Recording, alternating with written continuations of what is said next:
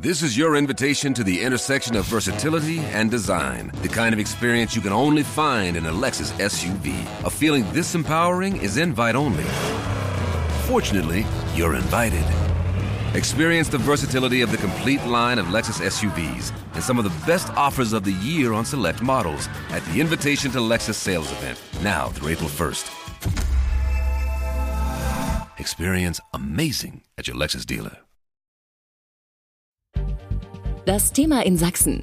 Recherchen, Meinungen und Stimmen zur aktuellen Lage.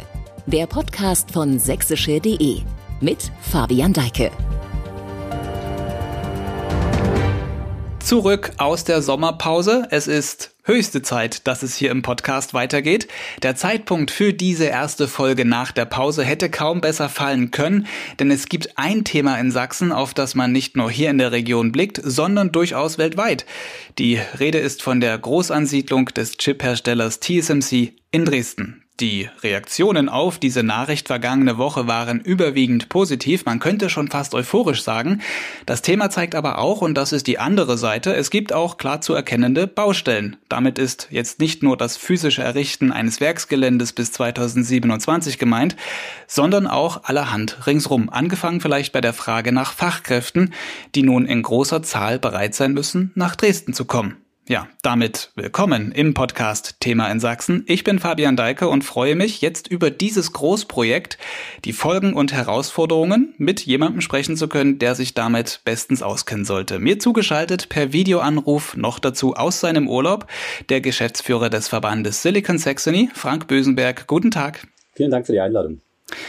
Herr Bösenberg, als die Mitteilung vergangene Woche Dienstag die Runde machte, dass der taiwanische Chiphersteller TSMC nach Dresden kommt, gab es überregionale Berichterstattung, die war auch überwiegend positiv. Kurz gefasst, Ihre Meinung dazu, was bedeutet dieser Schritt dieses globalen Unternehmens, jetzt nach Sachsen zu kommen für diese Region?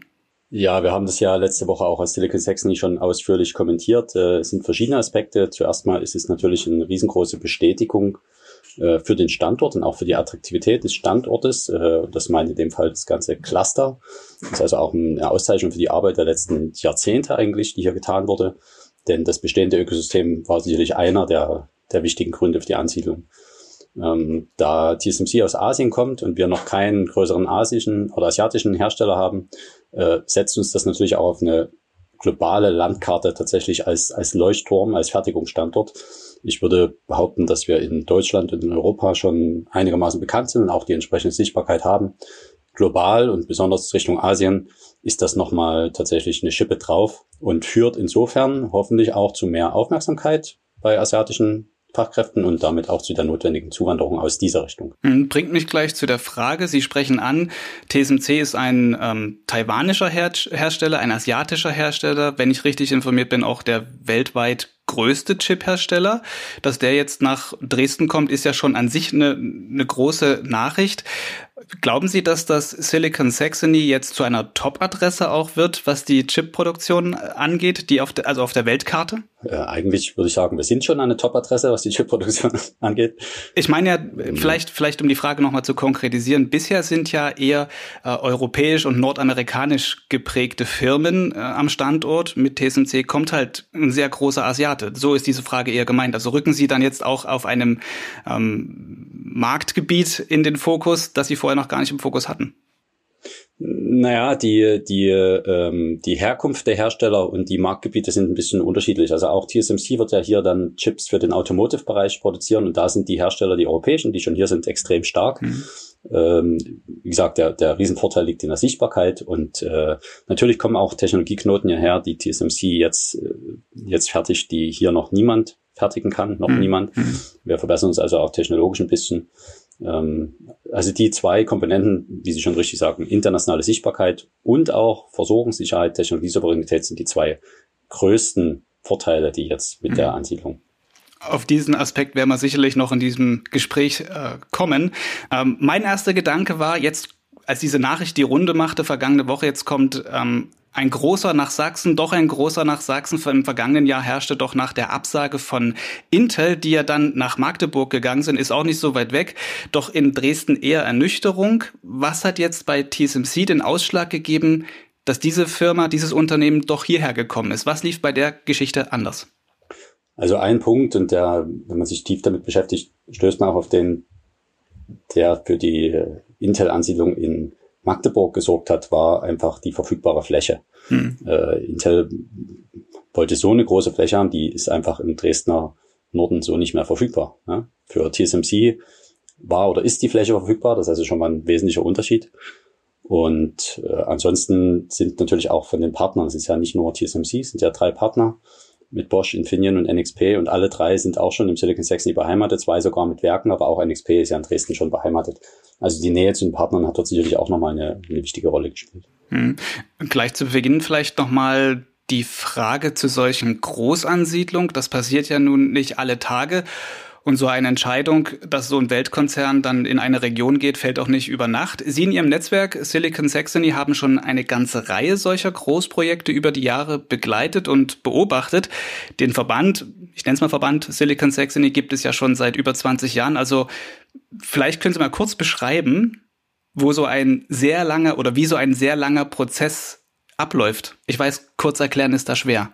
Ja, äh, wir haben Sie schon ein ganz wichtiges Stichwort gesagt, beobachten. Wir sind als Verband dort tatsächlich an einer Beobachterrolle. Die Ansiedlung wird durch die Wirtschaftsförderorganisation gemacht. Je nachdem, ob sich die Firma schon entschieden hat für einen konkreten Standort oder erstmal für ein Land, äh, geht das über die verschiedenen Institutionen. Also im Falle von Intel, die zum Beispiel in, in Deutschland gesucht haben, äh, war GTI, Germany Trade and Invest, am Anfang eingebunden. Ähm, dann auf der sächsischen Ebene ist die Wirtschaftsförderung Sachsen. Äh, wenn die Firma sagt, wir wollen nach Dresden, es ist die Wirtschaftsförderung Dresden, also das Amt für Wirtschaftsförderung. Verschiedene staatliche Organisationen, wir sind da tatsächlich als Silicon Saxony e.V., als Verein, als Verband, nicht direkt eingebunden. Die Akteure in unserem Netzwerk hören natürlich Sachen, sind teilweise persönlich mit eingebunden. Man kriegt also Informationen mit, auch von rechts, von links, ob aus den USA direkt oder im Fall von TSMC hört man ähm, als interessierter Mensch auch Sachen aus, aus Taiwan direkt. Aber es sind tatsächlich staatliche Akteure, die dort unter Verschwiegenheitserklärung arbeiten und auch arbeiten müssen. Und äh, hier an dieser Stelle, also mal ein ganz explizites Lob an alle Akteure, die hier bei der ähm, TSMC-Ansiedlung eingebunden waren. Die haben also da einen super Job gemacht, äh, unter Einhaltung aller Verschwiegenheit, äh, das bis zum fast letzten Tag quasi geheim halten können und so eine erfolgreiche Ansiedlung betreut. Also wie gesagt, wir als Silicon Saxon e.V. sind dort an der Seitenlinie. Nun, dass sie sich entschieden haben, werde ich natürlich direkt nach meinem Urlaub mal mich mit denen in Verbindung setzen und fragen, wann sie denn Mitglied werden wollen im Silicon Saxon e.V. Und dann am Standort weiter erfolgreich wachsen können, denn das ist unsere Aufgabe. Die bestehenden Mitgliedsinstitutionen sind ja nicht nur Firmen, sind auch die Forschungseinrichtungen und Universitäten bei ihrem weiteren Wachstum zu betreuen. Und das gilt natürlich dann auch für TSMC. Hm.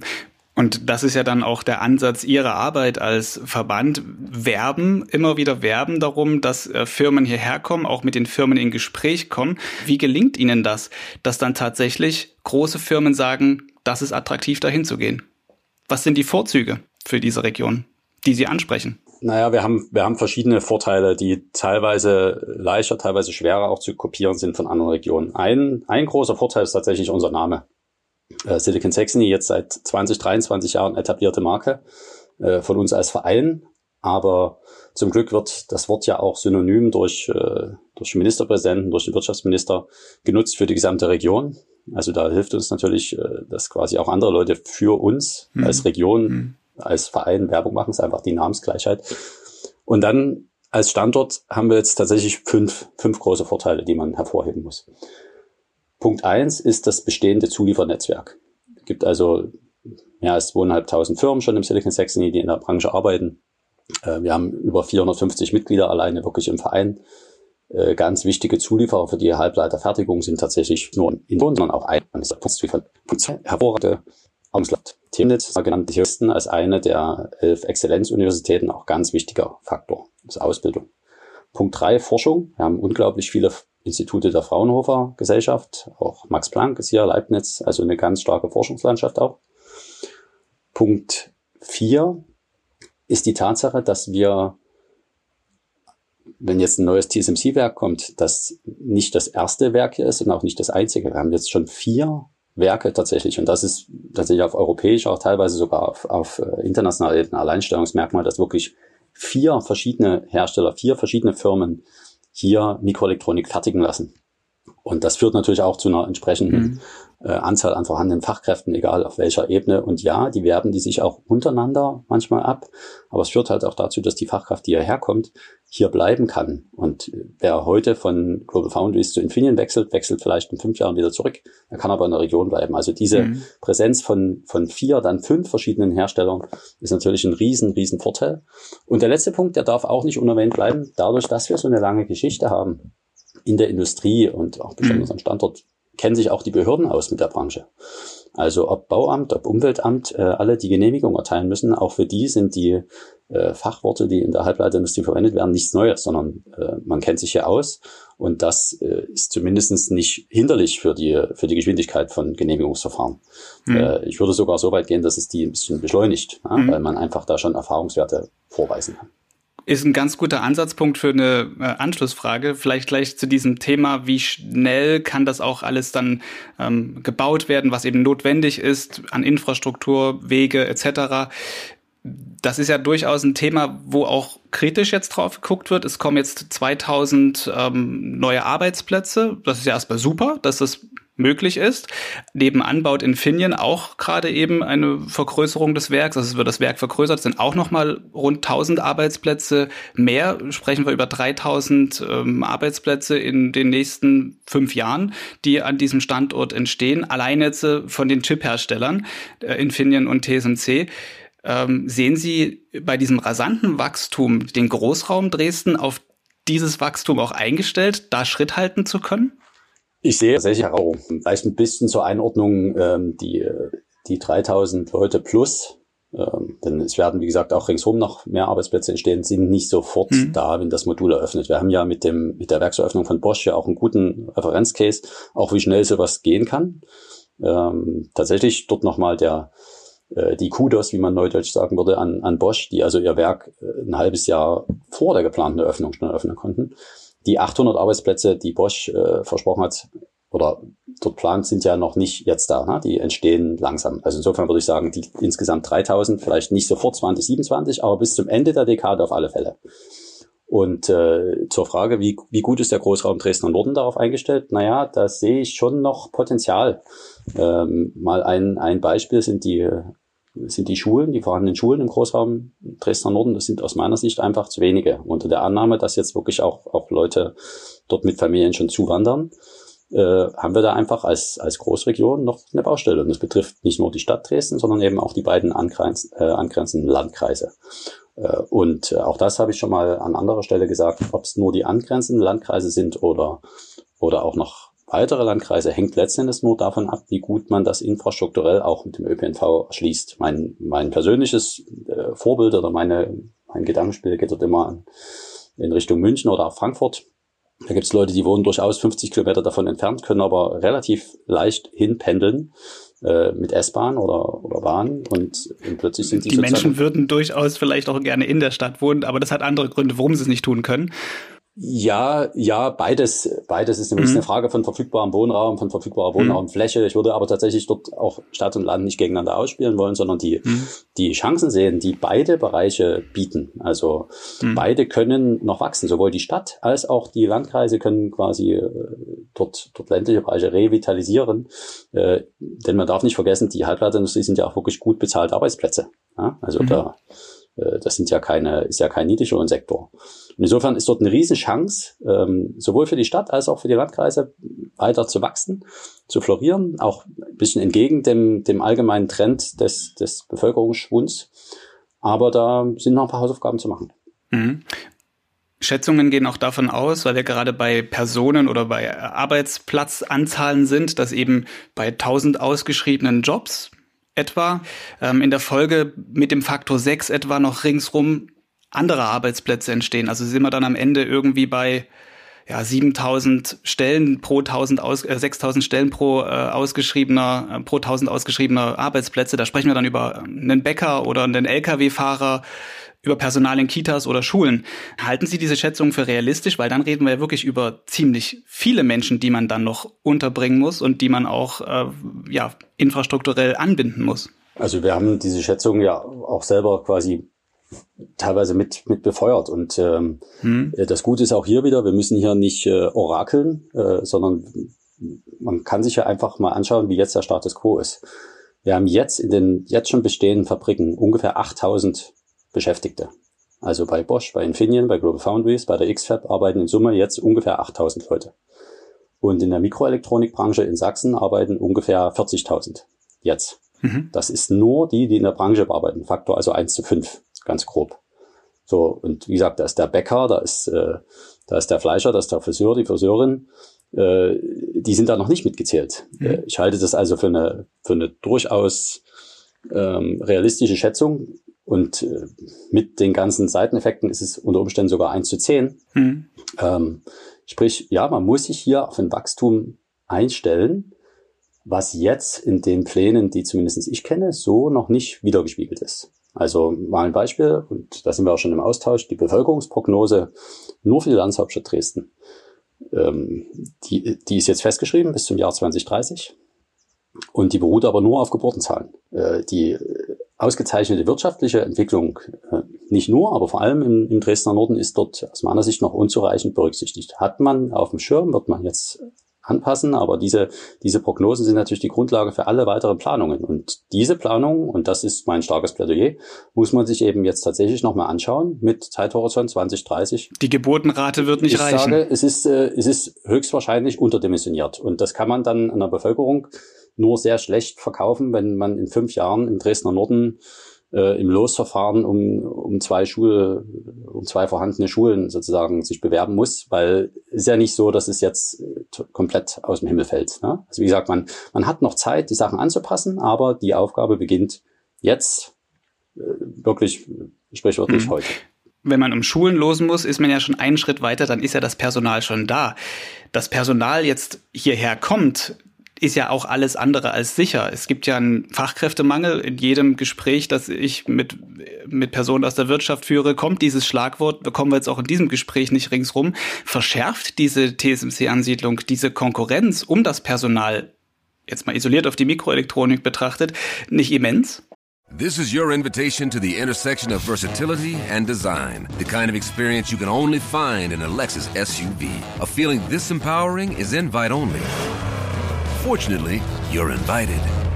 Experience the versatility of the complete line of Lexus SUVs and some of the best offers of the year on select models at the Invitation to Lexus sales event, now through April 1st. Experience amazing at your Lexus dealer.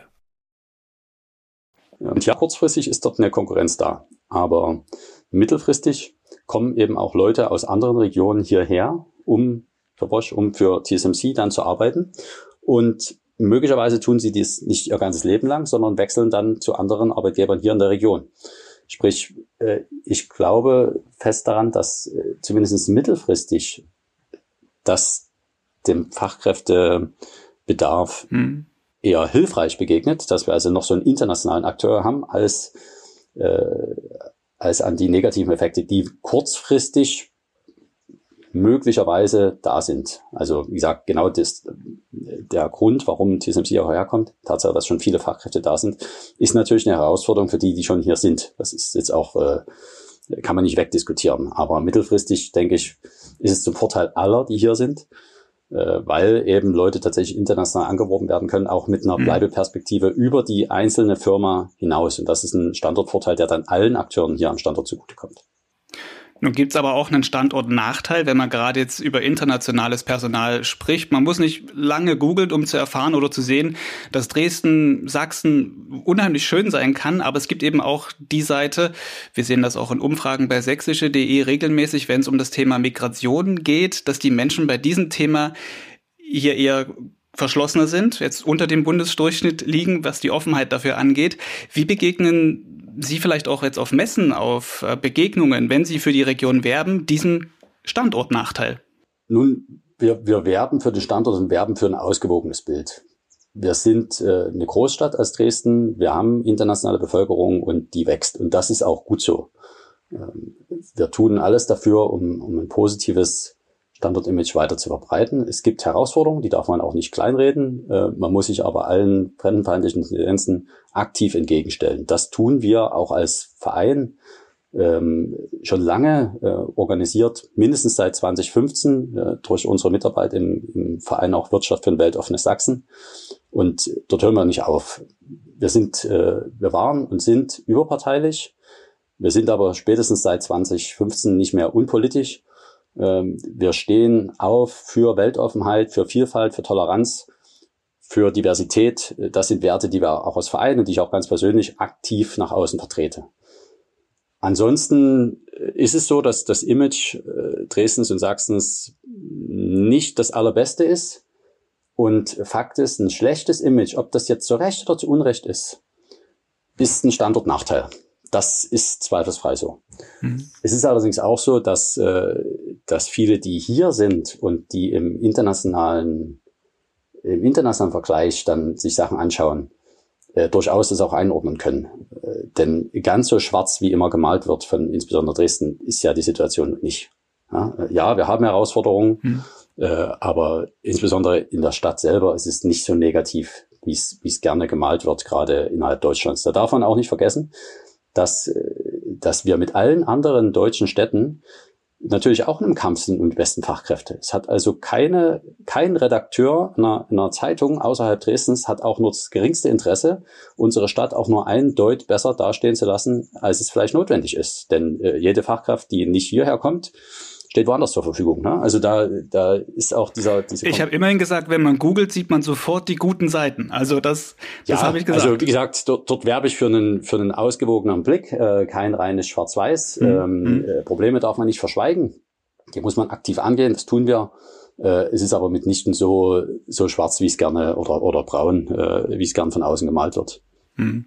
Ähm, das Thema Fachkräfte und Image beziehungsweise wie jetzt die Firmen untereinander vielleicht auch konkurrieren, mittel, kurzfristig und mittelfristig, dass es sich dann irgendwie ausgeht, sehen wir, wird spannend zu beobachten sein. Ich würde gern noch einen anderen Aspekt beleuchten, um nochmal die Dimension dieser TSMC-Ansiedlung besser erfassen zu können.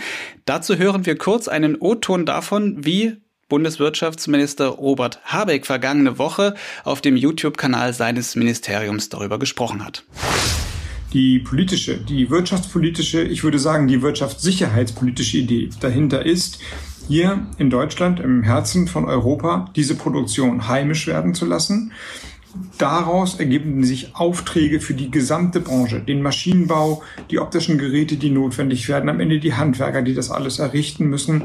Das sind Zukunftsentscheidungen, die wir hier sehen und sie sind nicht ganz billig, das ist richtig, aber das ist die Technik, die wir in Zukunft haben, haben müssen, haben wollen. Und dass diese Firmen, TSMC heute, Bosch, Infineon, NXP, aber vor einigen Wochen Intel sich für diesen Standort, für Deutschland entscheiden, zeigt und spricht dafür, dass dieses Land wettbewerbsfähig ist. Und der Erfolg heute ist ein schöner Zwischenschritt für die zukunftsfähige Industrie in Deutschland.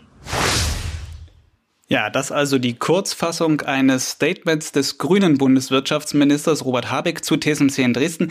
Er spricht davon, dass diese Ansiedlung zukunftssichernd sei. Nun machen wir hier keine Politik heute im Podcast. Ganz drumherum kommt man aber auch nicht, wie wir hier schon merken im Gespräch. Es gibt gleich mehrere politisch relevante Punkte. TSMC ist ähm, taiwanisch. Geopolitisch ist die Lage Taiwans durch chinesische Machtansprüche auf das Land durchaus heikel. Eine sichere Chipproduktion, und das ist auch dieser Hintergedanke, den Sie vorhin schon mal eingangs ansprachen, eine sichere Chipproduktion mit solchen Werken wie dem in Dresden liegen also auch im klaren Interesse der Europas beziehungsweise der Bundesrepublik, um eben unabhängig zu sein auf der, auf dem Markt der Chipherstellung. Außerdem will Europa im Wettlauf mit anderen Weltregionen aufholen, hat sich selbst den European Chips Act vorgenommen, beziehungsweise in diesem European Chips Act das Ziel gefasst, bis 2030, glaube ich, die Chipproduktion zu verdoppeln auf dann 20 Prozent der weltweit gefertigten ähm, Chipmenge. Ja, diese ganzen Ziele sind natürlich auch irgendwie teuer. Der Bund fördert äh, die Ansiedlung mit bis zu 5 Milliarden Euro. Daran gibt es wiederum Kritik, dass diese Förderung so hoch ausfällt. Ökonomen sagen, diese durchaus solvente Chipindustrie könnte das selber stemmen. Für wie gerechtfertigt halten Sie denn diese Subventionen? Lange Frage. Ja, äh, braucht auch eine lange Antwort. Ähm, verschiedene, verschiedene Aspekte. Also erstmal, äh, weil Sie gesagt haben, das Ziel unabhängig zu werden. Ich verwehre mich immer auch öffentlich dagegen, dass irgendjemand gesagt hat, wir wollen unabhängig werden. Äh, richtig ist, wir wollen als Region, als Europa unabhängiger werden.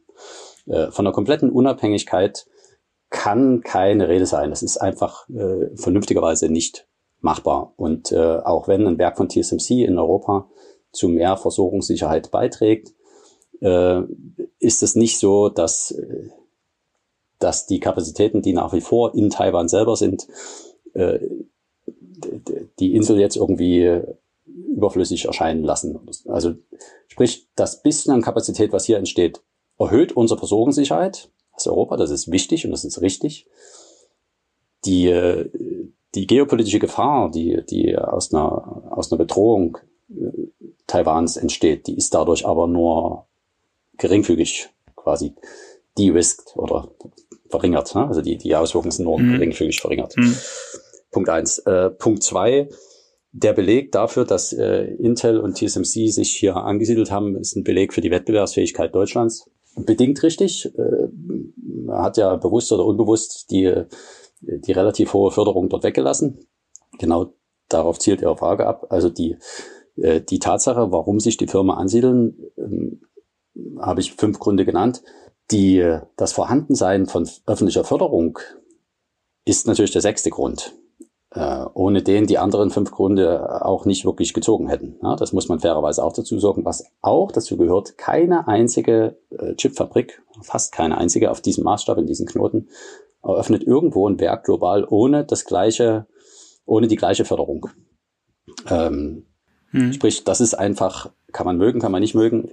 Aber läuft, läuft man da nicht die, der Gefahr, dass eben beim nächsten Mal, wenn vielleicht Dresden auch ein super Standort für eine andere Firma wäre oder für eine Vergrößerung, eine andere Region kommt, wir legen Natürlich. noch mal eine Milliarde drauf und Natürlich. dann geht das Unternehmen also das dahin? Ist, äh, das, ist, das, ist, doch, das ist auch jetzt schon mhm. so und, und auch im globalen Vergleich ist es noch nicht mal so, dass wir am meisten bezahlen. Also wir können einen Teil sozusagen noch durch mhm. die anderen Standortvorteile äh, ausgleichen, aber es ist schon eine unfassbare Menge Geld. Aber wie gesagt, dort, äh, dort ist es im globalen Vergleich leider so. Global heißt nicht die ganze Welt, sondern es gibt eben nur ganz wenige Regionen, die noch Halbleiterindustrie haben, äh, Fertigung, und die dort auch ihr staatliches Geld in den Topf werfen. Kann man mögen, kann man, kann man schlecht finden, äh, ist aber äh, ein Fakt, leider.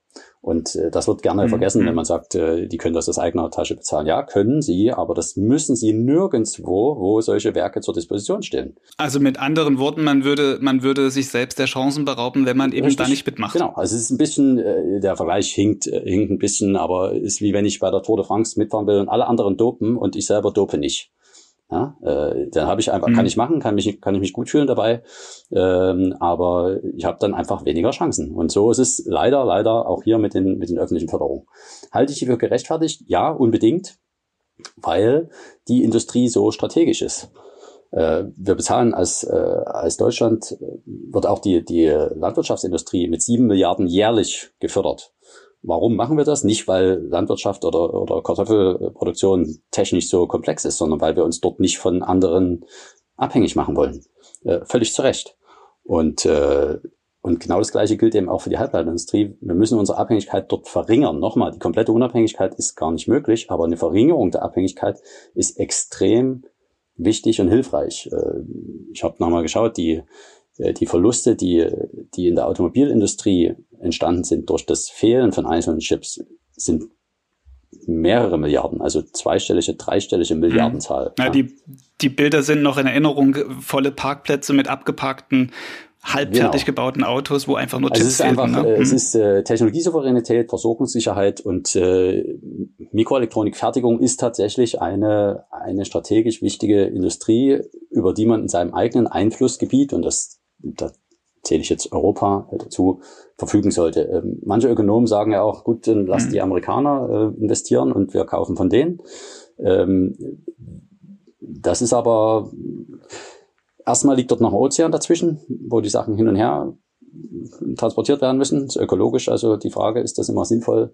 Äh, und wie, wie eng die amerikanisch-europäische Verbindung ist, ist halt auch nicht komplett ähm, vorhersagbar in Abhängigkeit von dem Präsidenten. Sprich, da was europäisch eigenes zu haben in Richtung europäische Souveränität halte ich für extrem sinnvoll und richtig.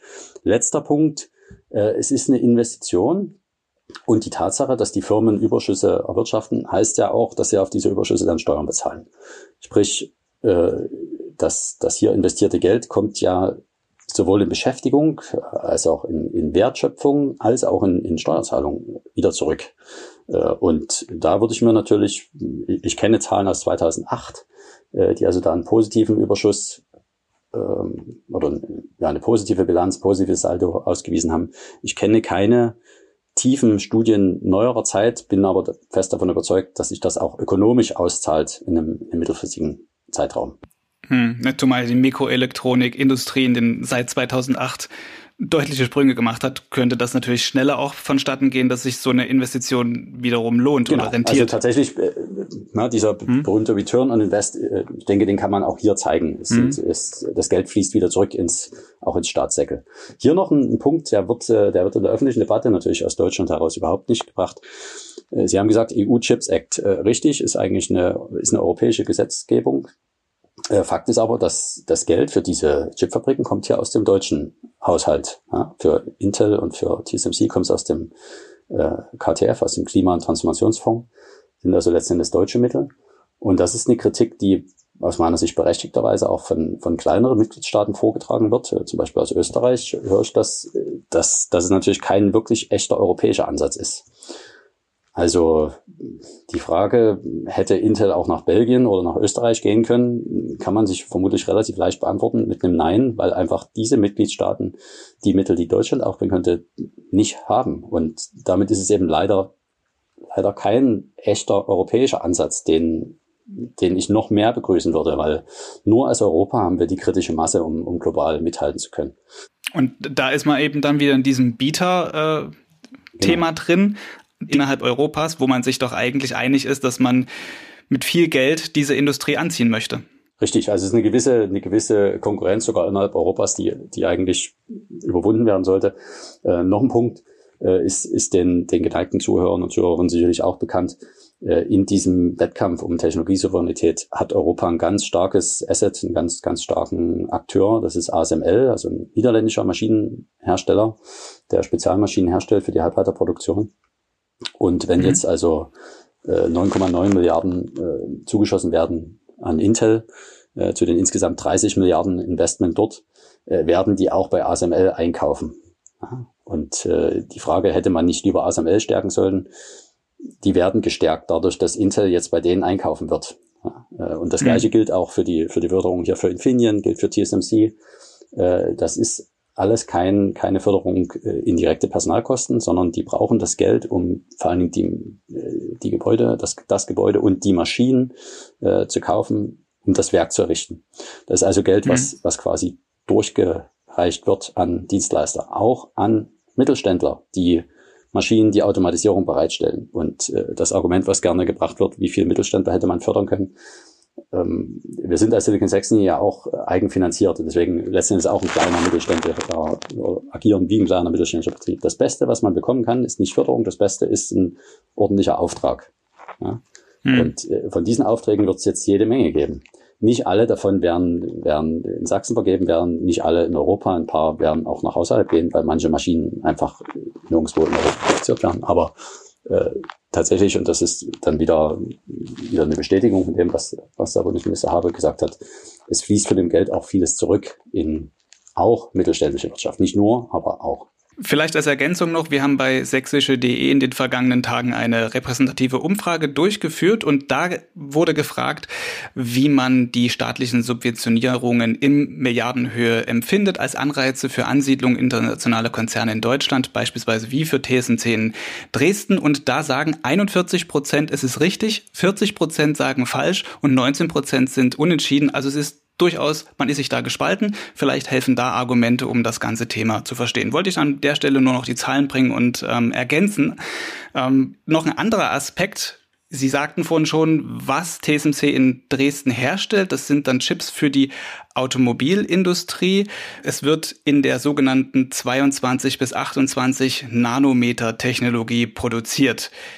Ich bin technischer Laie, kenne mich damit ehrlich gesagt wenig aus. Ich habe nur gelesen, dass das jetzt nicht unbedingt der modernste Standard ist, nachdem da ähm, ähm, produziert wird. Sie können mich gerne korrigieren und vielleicht können Sie noch mal kurz erklären, was dieser Technologiestandard bedeutet und wohin die Reise gehen wird. Also es geht in dem, in dem Werk schon noch weiter runter bis, bis auf 16 oder 12 Nanometer, nach dem, was ich gelesen habe. Und ähm, die, um das vielleicht mal einzuordnen, diese, diese Nanometer sind ein, ein Kriterium, um, eine, um zu beschreiben, wie modern eine Fertigung ist. Also eine ganz, ganz, ganz einfache äh, Erklärung geht, je, je kleiner, desto moderner. Aktuell kann man bis auf drei Nanometer produzieren, zwei Nanometer sind im Gespräch. Ähm, jetzt muss man aber noch berücksichtigen, wofür dann die entsprechenden Produkte eingesetzt werden, weil es dort wieder einen riesengroßen Unterschied gibt. Und äh, da ist es so, bei den sogenannten Computerchips oder Grafikkarten, äh, da sind ganz kleine Strukturgrößen gebraucht. Im Automobilbereich reichen normalerweise größere. Äh, kann man ein bisschen vergleichen, ähm, man, um ein Bild zu, zu bringen, wenn ich einer stellt Lkw-Motoren her und einer stellt Pkw-Motoren her. Ja, da die mit den, mit den gleichen Kriterien wie Hubraum miteinander zu vergleichen, wäre Quatsch, weil es einfach unterschiedliche Anwendungsfälle sind. Ja, und so ähnlich ist das mit den, mit den Strukturgrößen. Die reine Betrachtung der Strukturgrößen ist also, äh, greift zu kurz. Wir können aktuell als, als Europa oder als Dresden bis 22 Nanometer selber fertigen. Global Foundries kann das. Mhm. Äh, das Bosch-Werk äh, geht aktuell, wenn ich mich nicht irre, bis 65, vielleicht bis 45 Nanometer. Ähm, Infineon 90, wobei die alle in ihren Bereichen absolut sogenannte Leading Edge, also führend sind für ihr jeweiligen Anwendungsfelder. Ne? Aber das mal, wie gesagt, als, als Vergleich. Und man geht dort also ein oder zwei Schritte weiter runter, mhm. weiter in das äh, äh in, das in noch kleinere. Moderne, genau, mhm. noch, noch, noch mal perspektivisch so immer oft mhm. Streusen zu gehen, in noch größeren. Also perspektivisch wird das weiter sinken. Wie schnell äh, wie schnell man auch diese ganz kleinen Strukturgrößen für den Automobilbereich braucht. Da streiten sich auch die Experten noch ein bisschen. Das, es gab ja auch Kritik in den vergangenen Tagen aus der Automobilbranche eben an dieser Fertigungsgröße. Deshalb bin ich da auch jetzt drauf gekommen, nochmal diese Frage zu stellen. Also sehen Sie das als Manko oder eher nicht? Nee, also ich sehe das als Riesenvorteil, weil die Produkte, die jetzt dort hergestellt werden, da gibt es tatsächlich einen Markt und zwar auch einen großen europäischen Markt. Es ist also äh, insbesondere das TSMC-Werk äh, ist, ist ein riesengroßer Beitrag wirklich zur europäischen Versorgungssicherheit. Also es wird sich mhm. auch rechnen, äh, ist tatsächlich insgesamt super stimmig. Ähm, bei Intel, Intel will sehr viel kleinere Strukturgrößen fertigen. Dort streitet man so ein bisschen, inwiefern da in Europa der Bedarf dafür da ist. Mhm. Ähm, viele sagen nein. Ähm, sehe ich auch noch ein bisschen anders, weil einerseits tatsächlich auch Automotive in ganz kleine Strukturgrößen reingeht für die für die Hauptrechner, die jetzt dort drin sind. Äh, und andererseits gibt es noch, gibt's noch einen Punkt, der wird auch wenig diskutiert. Die Telekom hat im Moment jede Menge Basisstationen von Huawei verbaut. 5G. Chinesische Technologie. Äh, und steht zur Debatte, ob die das wieder ausbauen müssen. Äh, jetzt gibt es europäische Anbieter auch dafür mit Ericsson und Nokia. Und wenn die große Aufträge bekommen würden, müssten die auch fertigen lassen. Und zwar in den kleinen Strukturgrößen. Und dafür könnte das Intelwerk in Magdeburg hervorragend geeignet sein. Also ich denke, dass auch das, äh, das Inselwerk in Magdeburg ausgelastet wird, äh, idealerweise sogar mit europäischen Kunden, aber da ist die Diskussion nochmal eine andere. Bei TSMC ist es ganz eindeutig äh, tatsächlich führende Technologie für den Bereich mit europäischen Kunden, also ein super Beitrag zur europäischen Versorgungssicherheit. Ja, Herr Bösenberg, jetzt haben wir in diesem Gespräch, denke ich, das Großprojekt TSMC in Dresden von vielen Seiten einmal betrachtet. Es gibt positive Effekte. Es gibt genauso aber auch große Aufgaben, die auf die Region jetzt zukommen für das Silicon Saxony. Das können wir so auch stehen lassen, schreibt sich aber auf jeden Fall gerade eine Erfolgsgeschichte fort. Zum Abschluss deshalb noch eine Perspektivfrage, die sich wiederum an einem zuletzt immer wieder kursierenden Schlagwort festmacht. Das Schlagwort Deindustrialisierung taucht immer wieder auf in den Debatten seit ja, anderthalb Jahren, man kann sagen seit dem Beginn des russischen Krieges in der Ukraine und der daraus resultierenden Energiekrise und allen weiteren Folgeerscheinungen. Ähm, wie sehr beschäftigt Sie dieses Schlagwort? Und wenn Sie jetzt mal isoliert auf das Silicon Saxony blicken, wie viel davon spüren Sie? Wie viel Grund zur Besorgnis haben Sie denn in Ihrem Bereich? Also wir sind da als Mikroelektronikbranche ähm, möglicherweise in einer, in einer Spezialsituation. Wir merken das also nicht. Äh, Im Silicon Saxony stehen die Zeichen auf Wachstum. Und das ist auch gut so. Und das wird natürlich jetzt nochmal verstärkt. Äh, es gibt allerdings Faktoren, äh, die auch uns zurückgespiegelt werden. Also die, die hohen Energiepreise, insbesondere Strompreise, auch im, im europäischen Vergleich, die sind eine Herausforderung für alle Industriezweige. Mhm. Und je energieintensiver, desto größer ist diese Herausforderung. Und das gilt äh, tatsächlich auch für die Mitglieder der Silicon Saxony. Die Fertigung von Mikrochips ist sicher energieintensiv. Genau, jetzt, jetzt sind wir, äh, jetzt sind wir als Silicon Saxony und ich persönlich erst recht keine Pessimisten, sondern wir versuchen immer das Gute zu sehen, wir gucken optimistisch in die Zukunft und deswegen ist es eine Herausforderung, die es zu lösen gilt. Äh, ich bin überhaupt kein Freund von, von Schwarzmalerei. Ähm, ich bin auch kein Freund davon, Probleme unangesprochen zu lassen. Also die Energiepreise sind eine Herausforderung, die muss man in den Griff bekommen, ähm, damit wir wirklich wettbewerbsfähig sind. Und dann ist das Klagelied von Deindustrialisierung ähm, hoffentlich so nicht gerechtfertigt. Also mhm. äh, wie gesagt, noch noch können wir da als Silicon Saxony äh, entspannt in die Zukunft blicken. Heißt aber nicht, dass es keine keine Baustellen gibt, äh, die man angehen muss. Zuletzt hatte ich hier im Podcast, zuletzt ist relativ, also es war vor drei Monaten vor der Sommerpause mit Gunther Erfurt von dem Solarmodulhersteller ähm, äh, Meyer Burger gesprochen und äh, diese Firma hat ja eine Investitionsentscheidung jetzt in die USA verlagert, statt ähm, in Sachsen-Anhalt ein großes Werk weiter fortzubauen, ähm, aufgrund der Energie Kosten. Und er sagte in dem Podcast vor drei Monaten eben, dass es notwendig sei, also unabdingbar, dass ein sogenannter Industriestrompreis eingeführt wird. Wenn ich jetzt mal zwischen den Zeilen Ihnen so zuhöre, sind Sie ja dann auch eher ein Befürworter dieser, äh, dieses Industriestrompreises. Offen gesagt, ähm, gibt es da andere Leute, die sich über die Mechanismen äh, besser Gedanken machen sollen, können äh, und da verschiedene Optionen vorschlagen. Fakt ist, der Industriestrompreis hier ist auch im europäischen Vergleich hoch. Mhm. Und das ist mittelfristig ein Standortnachteil. Es gibt mhm. viele andere Vorteile, die es ausgleichen können, äh, aber äh, das ist etwas, woran man arbeiten nicht nur kann, sondern muss. Mhm. Wie genau, wie gesagt, das überlasse ich gern anderen, aber ja, ist eine Herausforderung und der Industriestrompreis sollte runter. Das ist eine ganz wichtige Standort, äh, Standortbedingung für, für einen wettbewerbsfähigen Standort Deutschland insgesamt. Hm. Zum Schluss vielleicht noch ein bisschen wünscht ihr was. Als allerletzte Frage, äh, was denken Sie, wo der Mikroelektronikstandort Dresden in zehn Jahren im europäischen Vergleich, vielleicht aber auch im globalen Vergleich stehen wird?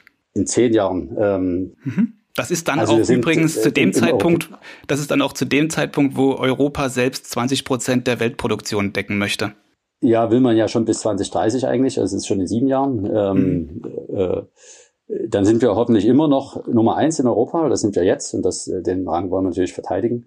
Global ist es, ist es ein bisschen schwierig, nach welchen Kriterien man das, man das benchmarkt, aber unter den, unter den Top 10, wenn nicht unter den Top 5 Standorten, auch global, wollen wir natürlich sein. Äh, als, als Großraum Dresden. Und da werbe ich auch nochmal dafür, wir sind, äh, wir sind nicht ohne Grund Silicon Saxony, nicht Silicon Dresden. Die Halbleiterindustrie ist, hat in, im Norden Dresdens einen Schwerpunkt, was die Fertigung betrifft, aber das äh, das geht tatsächlich weiter. Will auch ganz explizit nochmal Freiberg nennen, äh, mit Siltronic und, und FCM, also mit ganz wichtigen Akteuren. Äh, also auch in der, in der, im, im weiten Umkreis äh, sind ganz wichtige Akteure und äh, ja, ich, ich hoffe einfach, dass sich Silicon Saxony weiter so fantastisch entwickelt, wie das in den letzten zehn Jahren war. Unser Plan ist, dass im Jahr 2030 100.000 Personen in den Branchen des Silicon Saxony Beschäftigung finden. Aktuell sind es 76.100. Äh, und ich denke aber, die Zeichen dafür stehen ganz gut. Und wie gesagt, ist mein, mein Schlusswort, mein Schlussplädoyer soll sein, es geht, es geht voran, es geht aufwärts und äh, lass uns gemeinsam diese, diese positiven Impulse nutzen, um, um Sachsen noch besser zu machen positive Impulse für Sachsen. Besser kann es jetzt nicht werden. Vielen Dank für dieses Gespräch, Herr Bösenberg, und Ihnen noch einen schönen Urlaub jetzt. Vielen Dank. Ja, damit geht diese Folge Thema in Sachsen zu Ende.